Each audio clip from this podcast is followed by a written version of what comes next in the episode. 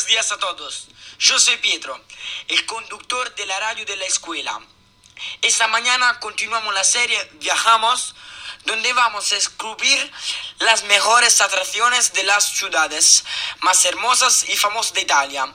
Hoy vamos a hablar de Roma, la capital de Italia y una de las ciudades más antiguas de Europa. Ahora vamos a escuchar un diálogo entre un extranjero y una persona que ha vivido en Roma por toda la vida. Hola, perdóname por el disturbo. ¿Sabes decirme cómo se llega al restaurante Osteria da Gigi? Sí, desde aquí puedes tomar el autobús 70, que llega en la calle enfrente del restaurante.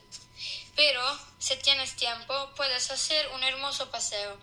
Desde aquí puedes atravesar este, este parque, que se llama Villa Borghese, hasta el Pincho, una terraza donde, donde hay una de las mejores vistas de Roma.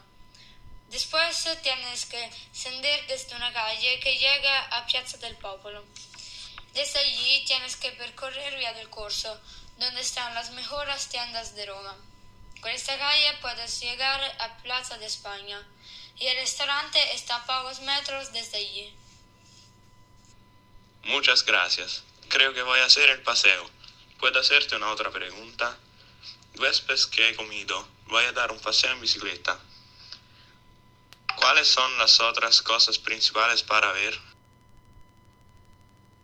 Si vas en bici, tienes que ver la Fontana di Trevi, el Pantheon y Piazza Navona, que están bastante cerca una de la otra. Luego puedes ir a Piazza Venezia y los foros imperiales, donde también está el Coliseo. Luego, si tienes tiempo, puedes ver San Pietro. Vale, gracias. En estos días de vacaciones me estoy quedando en un hotel donde no se puede comer. ¿Puedes decirme los platos típicos y los restaurantes donde puedo comer? Claro que sí. Los platos típicos principales de Roma son la carbonara, la gricia, los alcachofas, los supplì y la tripa.